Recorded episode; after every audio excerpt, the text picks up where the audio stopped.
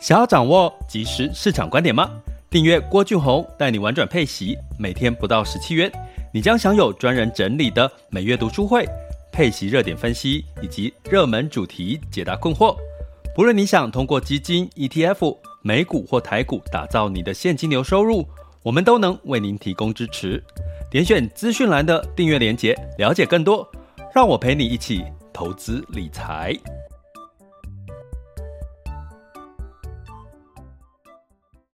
这里是完全配息笔记投资讲白话，一个从投资人角度带你一起掌握全球市场的脉动，分析配息标的、美股、台股、A 港股即时热点，陪伴你不再害怕市场涨跌的风险，一起稳健财富成长。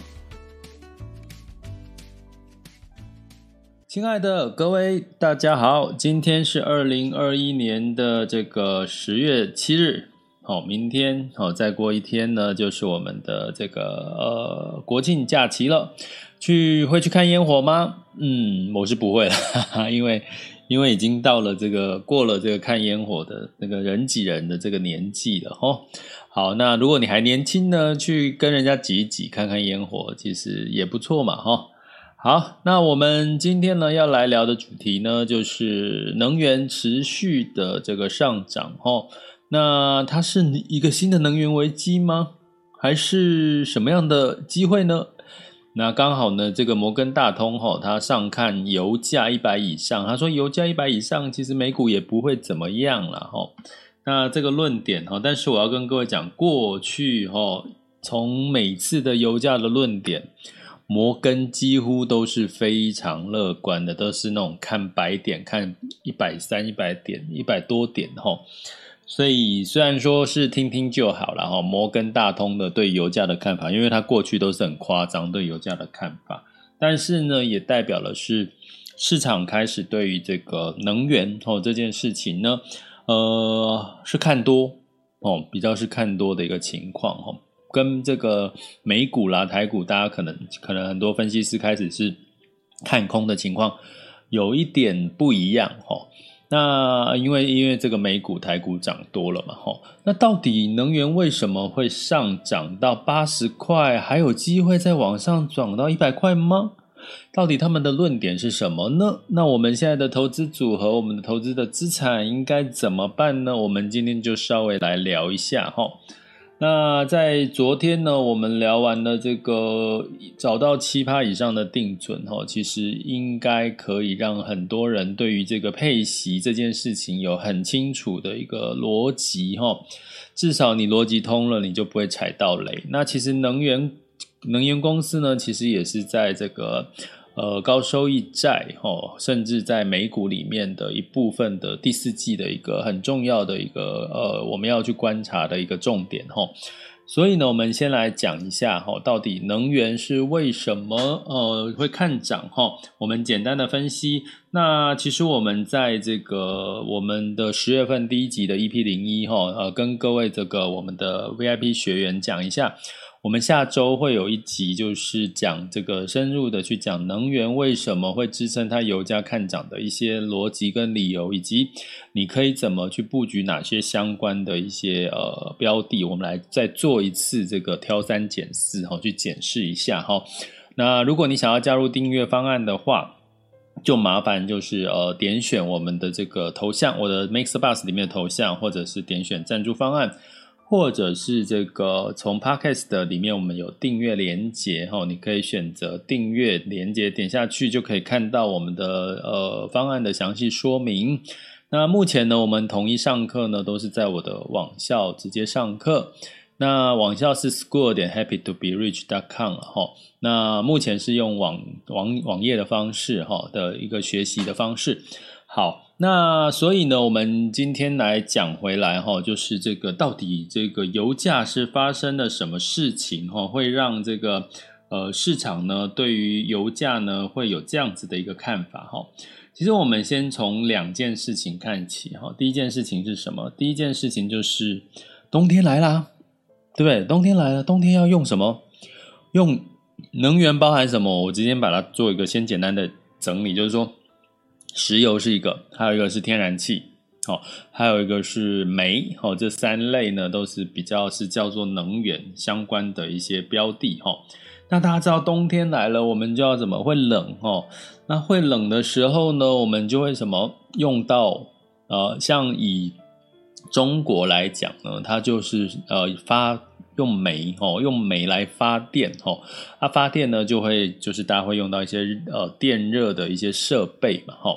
所以基本上煤在冬天的时候呢，尤其在中国用量也是比较大吼。那相对来讲，呃，其实我常说一件事情，顺便跟跟各位呃闲话家常一下。呃，我在北京的一段时间吼，其实我都觉得在北京待不会比在台北冷吼。大家为什么呢？因为台北是没有这个所谓的暖气哈，没有供暖。所以呢，你在台北呢，基本上除非你的冷气机有暖气功能，吼，要不然你几乎在家里面，吼，台尤其台北是湿加冷，吼，所以在台在在室内，大家记得，我我我至少我在室内，因为房子比较通风，吼，所以在室内呢都还要呃穿长袖，哦，就是或者是有时候盖盖棉被在腿上，哦，会觉觉得比较舒服，哦，比较温暖，哦。那这个是你在台北就是觉得。天气冬天明明没有没有下雪，可是你还是觉得很湿冷哦，是湿加冷哦。可是在北京的时候，那个零下零下可以下雪嘛，然后到零下的大概六度啦，吼，甚至是这个呃六度左右哦。走在外面的确冷哦，包得紧紧的哦。可是可是呢是干的哦，因为在北京大陆型气候是天气是干的。那所以呢，在这个呃室内呢，你知道很有趣的是。你只要在这个冬天走在这个呃中国不同的城市哦，包含上海也是哦，你几乎都是哦裹的要洋葱式的穿法，因为你进到室内每一个呃店家都有供暖，甚至呢你在这个呃旅旅馆哈也有供暖哈，甚至在家里面都有供暖哈，所以这些供暖都是用煤气造成，所以其实你在这个呃北京的冬天、上海的冬天，其实都蛮舒服的，在室内，因为。一进去房间就觉得哦，好暖和啊！就衣服都一直脱啊，脱了其实你脱到剩短袖或什么的，其实你都觉得在家里面就很舒服，完全没有冬天的感觉，完全没有很很很冷的感觉。可是反而你在台北是会感觉到冬天就真的是冷哦，因为我们是没有供暖的哈。所以这个这个状况呢，其实我们举中国为例，它其实是在各大城市几乎都有这个供暖的设备哈，因为你不供暖会冷死哈。啊，那当然，韩国也一样。你有去过韩国的话，包含日本哦，韩国、日本，其实韩国也是你它的供暖方式呢。大家如果有去过韩国，它的供暖方式是在它的这个地板，它地板有一个一个一个一样是发热嘛，哈，去供供热，然后是从这个。地板发热，那个叫炕，哦，就在在北方叫炕啊，在韩国也是叫炕。你睡在床上呢，那个床都是热热的，都很舒服哦。在冬天的时候，那这些都要用什么？都要用煤哦，用到煤。所以冬天其实是用煤的一个盛产的季节。那另外一个，第二个就是天然气嘛，哦，就是用天然气去发热哈。那另外一个呢，是这个消费旺季。消费旺季是什么时候呢？就是第四季嘛，哈，这个十一长假哈。我们这个国庆休三天，那他们休至少五天，那你五天通常都会碰到什么？礼拜六、礼拜天，所以这一休下来，大部分在这个呃中国在休十一长假都可以休到将近快十天，七天到十天，因为你休五天就会碰到这个六日又继续休下去，所以这个十一长假是他们很重要的消费季节。那目前已经看到了，就是这次的十一长假还没结束嘛，正在发生当中。十一长假游乐区呢？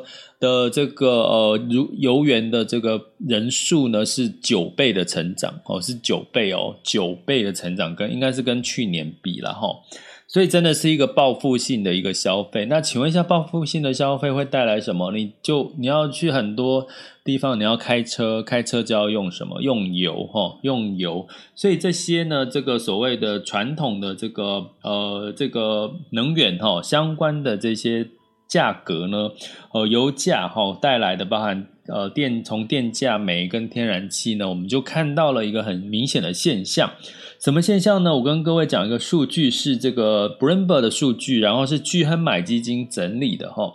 呃，那这样既然讲到巨亨买基金呢，他们其实我还是要跟帮他们帮他们推动一下，就是说，其实我觉得巨亨网是一个资源很丰富、新闻媒体很丰富的一个专业的网站，所以这个聚亨买基金是他们的投顾了哈。所以其实像你现在真的你要买到零手续费哈，千万不要再被。随随便便去扣额外的手续费了，因为你会发现你现在买基金，哎，在座的各位你们都上来听 Podcast 的学投资了，对不对？所以你现在基本上很多人都是自己自己哈摸索摸索学投资，所以手续费不一定要被赚哈。那所以呢，你可以透过这个居然买基金开户哈，可以买到零手续费的配息啦，或者相关的一些基金。那呃，在我的 Podcast 的这个文字叙述里面有一个优惠码叫 H O P E G U Y Hope Guy 哈，你。可以输入希望男孩哦，希望男希望男人这个优惠吧，就可以额外有二十六万的这个呃免手续费，额外的哦是额外，它原本的免手续费之外，还额外的免手续费的优惠，但是它当然只针对新开户了哈。那不过每周五都会再加嘛红利哈，所以大家就给它用起来好不好？就是点选我的 Podcast 一样有这个开户的连接跟优惠码哈。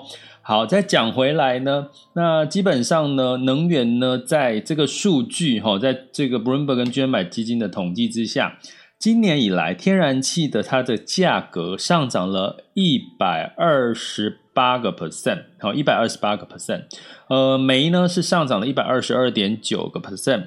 原油是上涨了八十六点八 percent，好，那欧洲的电价上涨了四十二点四，欧洲的电价嘛，哈，因为欧我们通常讲到能源都会讲到中国跟欧洲来看它的状况，哈，那在这个你说今年以来啊涨到一百多，感觉哦好多，对不对？要告诉各位，都涨在什么时候？涨在呃。像天然气呢，近三个月是涨了五十六点九哦，近三个月其实都所以都是涨在最近三个月哈。煤呢是近三个月涨了五十四点二哈，煤价哈煤煤矿的价格，能源呃原油原油哈原油呢是哦刚刚讲一整年，今年以来呢是涨了八十六点八哈，那近三个月是涨了十三点二好，所以其实是上半年能源就涨了哈，那下半年还没涨。哦，下半年还没涨，只涨十三点二哈。那欧洲的油价呢？近三个月是涨了一百啊，欧洲的电价哈，更正哈，是涨了一百一十五点四，电价用电的电价哈。所以呢，这个你可以看到呢，能源相关的这些价格真的都在干嘛？都在斤斤涨哈，都在斤斤涨。所以呢，我们就来看啊，这个涨的原因是什么？除了我刚刚讲的这个需求嘛，第四季本来就是冬天，还有所谓的消费需求的旺季，其实还有一个很重要的原因，让这个能源呢上涨了。比如说，在这个澳煤的部分呢，其实是澳洲跟印尼是最大的两个煤矿的出口国哈。那当然呢，中国其实过去也产煤，那呃现在也一直产煤，可是它煤最主要是在东北。那我之前好像有跟各位聊过东北的故事，就是说，呃，我有一位沈阳的朋友呢，他就是因为哈，呃，整体的这个呃那边有很沈阳那边有很多的这个工厂都是呃，比如说是煤。煤的这个开采的这些相关的哈燃煤的一些工厂哈，就呃在几年前呢就被这个中国硬生生说，哎，你给我关厂，然后关厂之后我辅导你就业，你要做什么？他去卖什么？你知道吗？就去转卖零食类的这个食品哈。所谓零食类食品，就是像乖乖啦这类的这类的产品哈。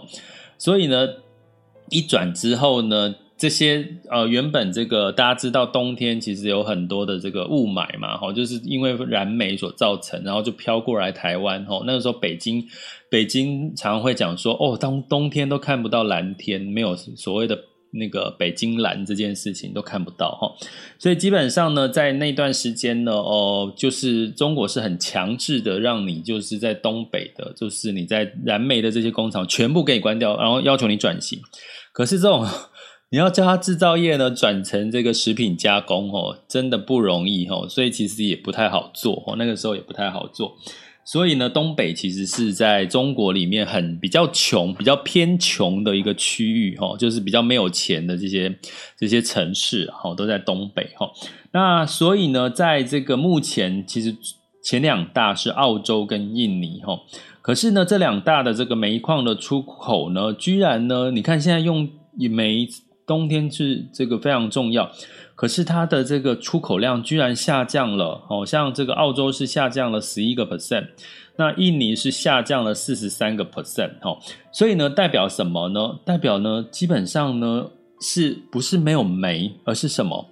我我们之前有讲过嘛，运输塞车啊，疫情让这个供需失衡啊，因为你现在就是你可能煤哈，你要用什么，一定是不可能煤这么重啊，体积这么大，你不可能用飞机载嘛，一定用什么载？一定是用航运嘛，海运。那你海运现在都塞车，航运海运的价格又上涨，海运的这个劳工运输物流的劳工又没有人要做哦，就是劳工是短缺，我们之前都有讲过嘛，哈。所以呢，从这个状况呢，其实并不是它没有产煤减少，而是它的出口出口的量减少，是因为这个所谓的供需、所谓的这个呃运输的这些状况哈，疫情的这个干扰的影响，让它供给减少，出口减少。那供给减少，我们知道嘛，学过经济学的供需理论啊，供给减少，那你需求增加，价格就要怎么样？要上涨。那这件事情什么时候会告一个段落？那肯定是要什么？这个物流运输开始恢复通畅嘛？哈，有没有可能在第一这一季发生通畅？就要看疫情，对不对？大家都知道要看疫情的这个这个恢复的一个状况。然后，当然是会不会恢复？会啦。哈，到当然到二零二二年肯定是更乐观了。哈，那。大家也知道，好，那这个时候我们要讲说，可是我们现在不是都在推动所谓的替代能源嘛，对不对？我们要要用水力、风力发电可以替代煤的发电嘛，没错。可是呢，实际上哈，如果说以代表性来讲，风力发电是欧洲为主，欧洲主推风力发电。中国呢，主推是水力发电，哈，这我们用最比较大的一个市场来看，哈，所以基本上呢，这个风力发电跟水力发电还是没有办法取代。煤的发电，大家应该可以理解，因为呃，目前的碳排放预计哈，各个国家的这个约定呢，都是在二零五零年跟二零六零年，现在是二零二一年了哈，所以基本上还有三十年哈，去赶上这个所谓的这个呃风力发电替代能源的发电哈，所以目前的这个呃风力发电跟水力发电呢，其实它的技术，它的这个呃所谓的发电的量还是不如预期，可是。你可以期待的是，替代能源在未来肯定会是一个一个很重要的关键，未来的三十年哈。所以呢，在这个情况下怎么办？你就只能回到所谓的传统的这些天然气啦，还有煤啦这类型的一个一个一个状况哈。那所以我们就来讲说，所以能源还有没有机会上涨？看起来好像在疫情没有办法完全解决的情况下，运输这些物流供需的这个失衡的状况下，还是还是还是这个涨多于跌的机会会比较多。可是我们是老百姓啊，在座的各位我们都是老百姓啊，那能源上涨对我们来讲是不是个危机？当然是啊，你会带动什么？你的这个物价嘛，物价会上涨啊，对不对？那你的原物料成本会上涨啊，房价会上涨啊。哦，那光这些呢？如果你的薪水，你现在回头看你今年一整年，你敢跟去跟老板谈加薪吗？老板不要被疫情给淹没了哦，就就很好了。你敢不敢要求奢望可以加薪？那怎么办？物价却一直在涨。最明显的，我之前也跟各位讲，美国的 Costco 已经出现了卫生纸涨三趴以上，然后许多的日常用品涨三到四个 percent，然后许多的日常用品都缺货。Amazon 呢都已经开始说你要提前哈，我提前促销了，我现在提前在圣诞节的促销，我拉到黑色黑色星期五的这个这个折扣折扣促销，我拉到往前提哦，提到十月哦。那你赶快买哦，因为我不知道你之后买不买得到哦。现在连那个 Amazon 也是出现这样子的一个呃促销提前哈，所以这些的状况呢，都代表疫情跟供需失衡仍然存在。可是呢，至少通膨一定存在了哈。可是至少我们要不要担心？因为这个通膨代表的是景气过热了呢？哦，那当然呢，我要给各位的答案是，根据专家的统计，基本上呢。还不在所谓的这个经济经经济过热的一个情况，因为其实目前是没有货卖造成的物价上涨，并不是说货很多哦，货很多，然后需求很多所带来的景气过热，白话是这样讲。那这个叫做产出缺口哦，目前的产出缺口呢仍然算高哦。那过去如果我们去想说景气过热造成的通膨是。呃，需求很高，很多就是很热哈，很多人就是呃消费很旺盛，大家有信心消费，对景气是看好的，呃，大家赶快疯狂买股票，买一些非必需的消费品。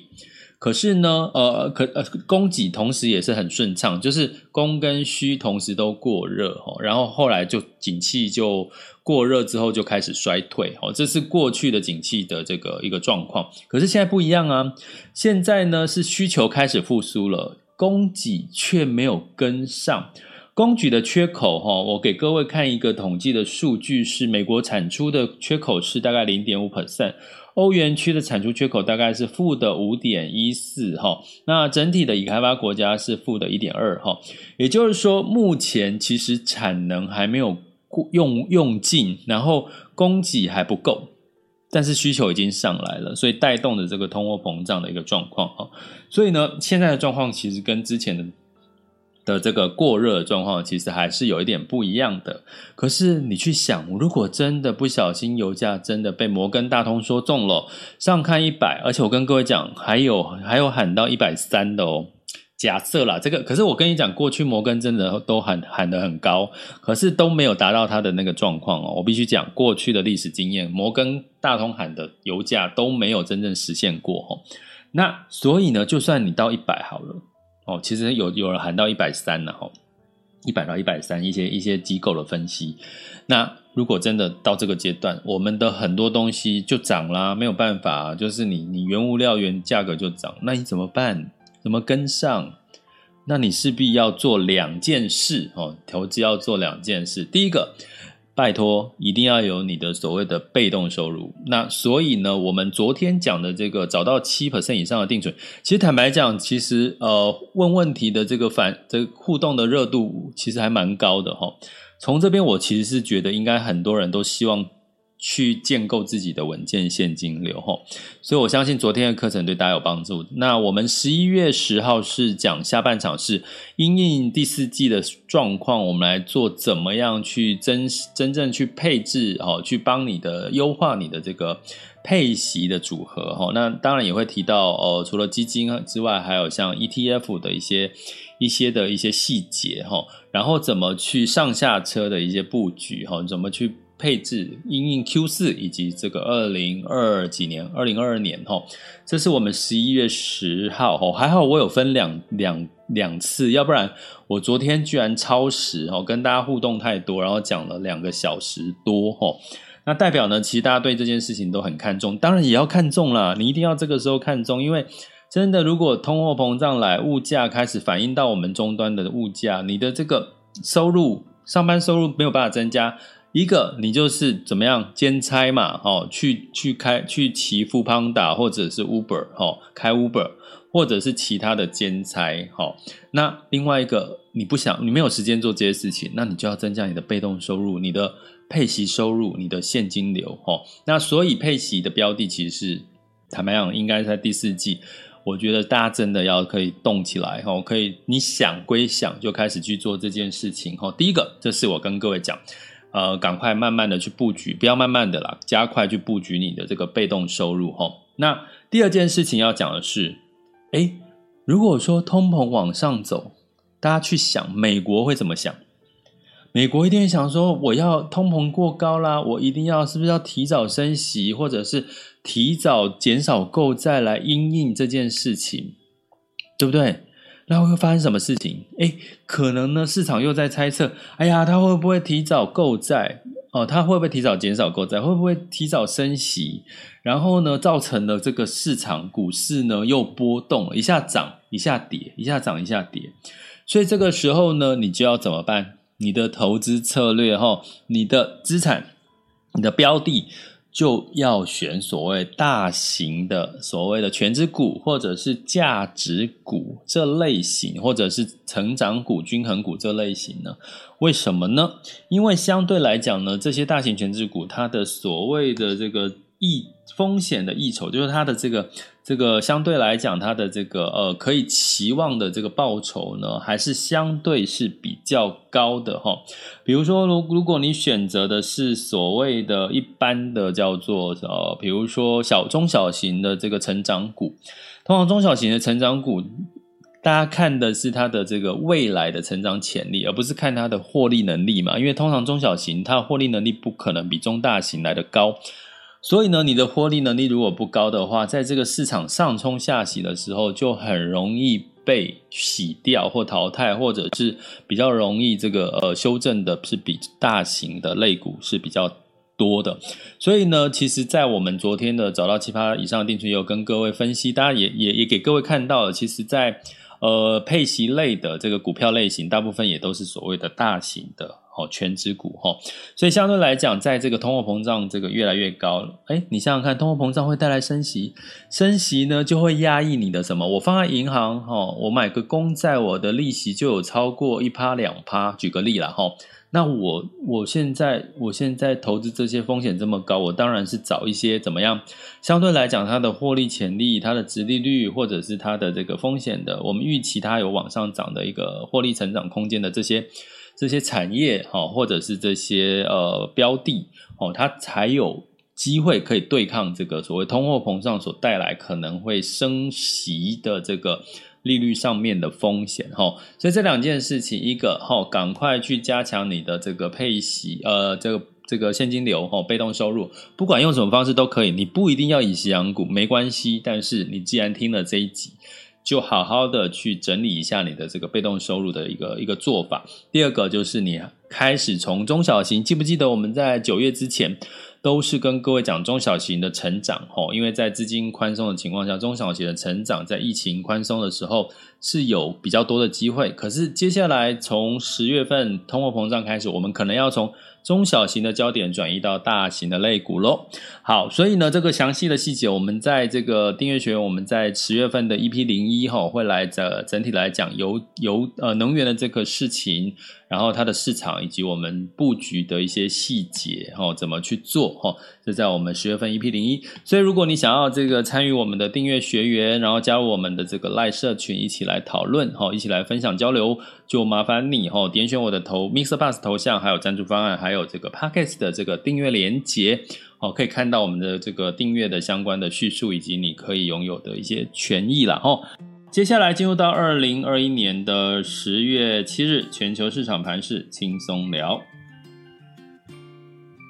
好的，那在这个呃周三呢，其实呃终于美股收涨了哈。那这个原因呢，其实其实昨天的这个就业数据是超乎预期哦，非常亮眼哦哦，就业的数据是很好的哦，诶，反而一开始这个美股早一开盘是下跌的哦，那当然是大家那个时候的情绪是酝酿说，哎呀，会不会景气很好，又通货膨胀，可能美国要提早升息了，大家会害怕哦。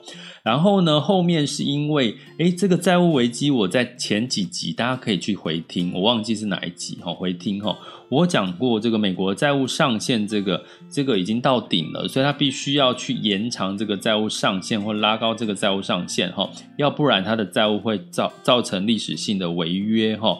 那但是呢，我跟各位讲过，美国不太可能会让自己的这个债呃政府债违约嘛，要不然就肯定会天下大乱哈。所以呢，这个哦有已经有一些共识，就是说可能这个债务上限呢会延长到十二月了，就不会造成违约的这个疑虑。所以造成这个呃尾盘道琼 s m p 五百跟纳斯达克分别上涨零点三。零点四一跟零点四七个百分点哈，你看涨幅不高，所以代表市场还是对整体的状况是有疑虑的哦。所以留意几个十月份的关键字，就是通膨、升息，还有所谓的这个获利的成长，好，这些都是非常重要的哈。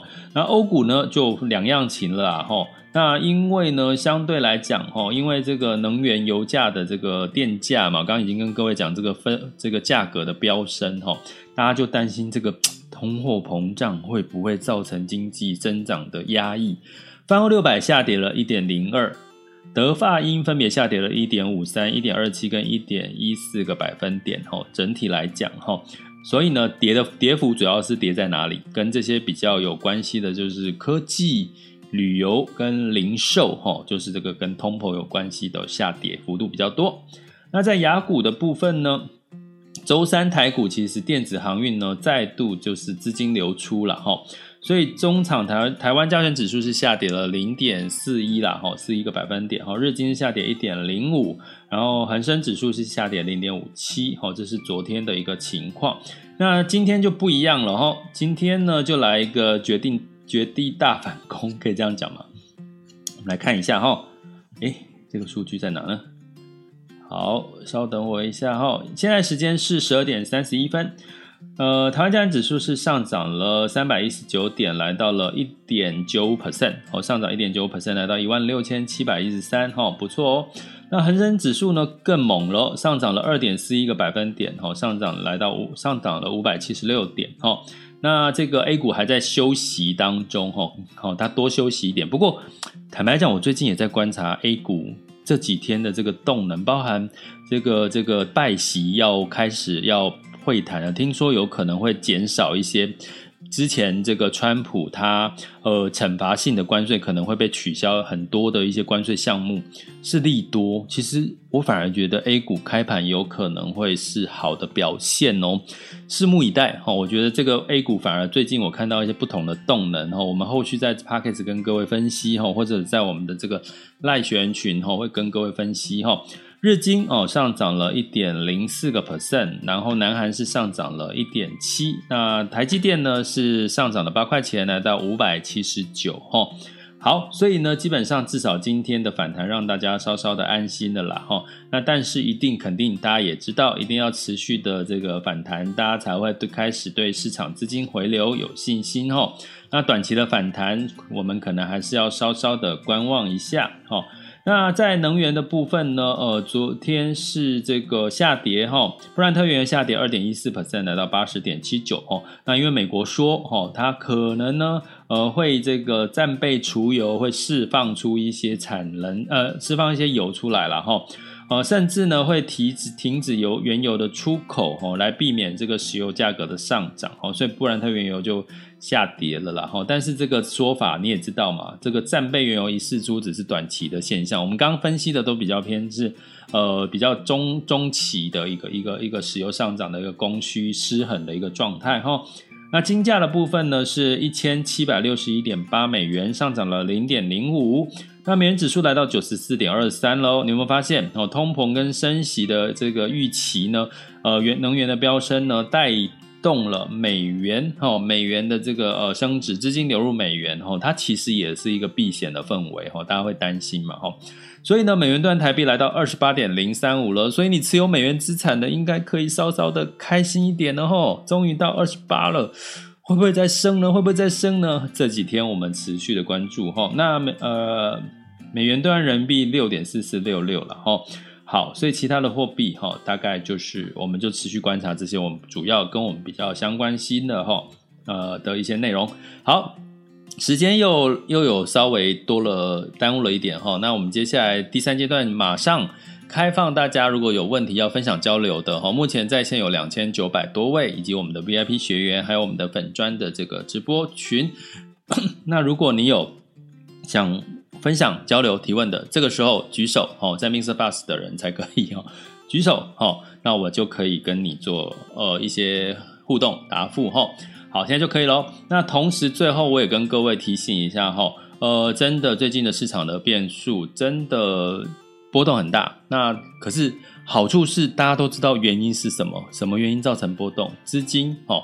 财报还有所谓的通膨这些疑虑造成的波动，既然我们知道什么原因波动，那其实就是好消息，就是我们至少知道我们怎么避开嘛，怎么去找到机会嘛，然后去迎接第四季哈，多赚一点年终哦，多赚一点压岁呃不是压岁钱，多赚多赚一点明年打算发红包的钱，其实也很好啊，对不对？所以呢，如果你想要 Podcast 是属于片碎片式的学习，我一次只能讲一个。一个一个状况状态。可是如果你想要比较全面性的学习，麻烦请到我们的网校 school 点 happy to be rich dot com，或者是订阅哈我们的这个哦我们的这个带你玩转配息的这个白金订阅方案，那就是点选我的头像，然后按下赞助方案，或者在 podcast 的文字叙述里面点选这个订阅连结，哈就可以看到详细的说明。我期待更多人加入我们的这个订阅行列哦。这里是郭俊宏带你玩转配息，给你及时操作观点，关注并订阅我，陪你一起投资理财。我们下次见，拜拜。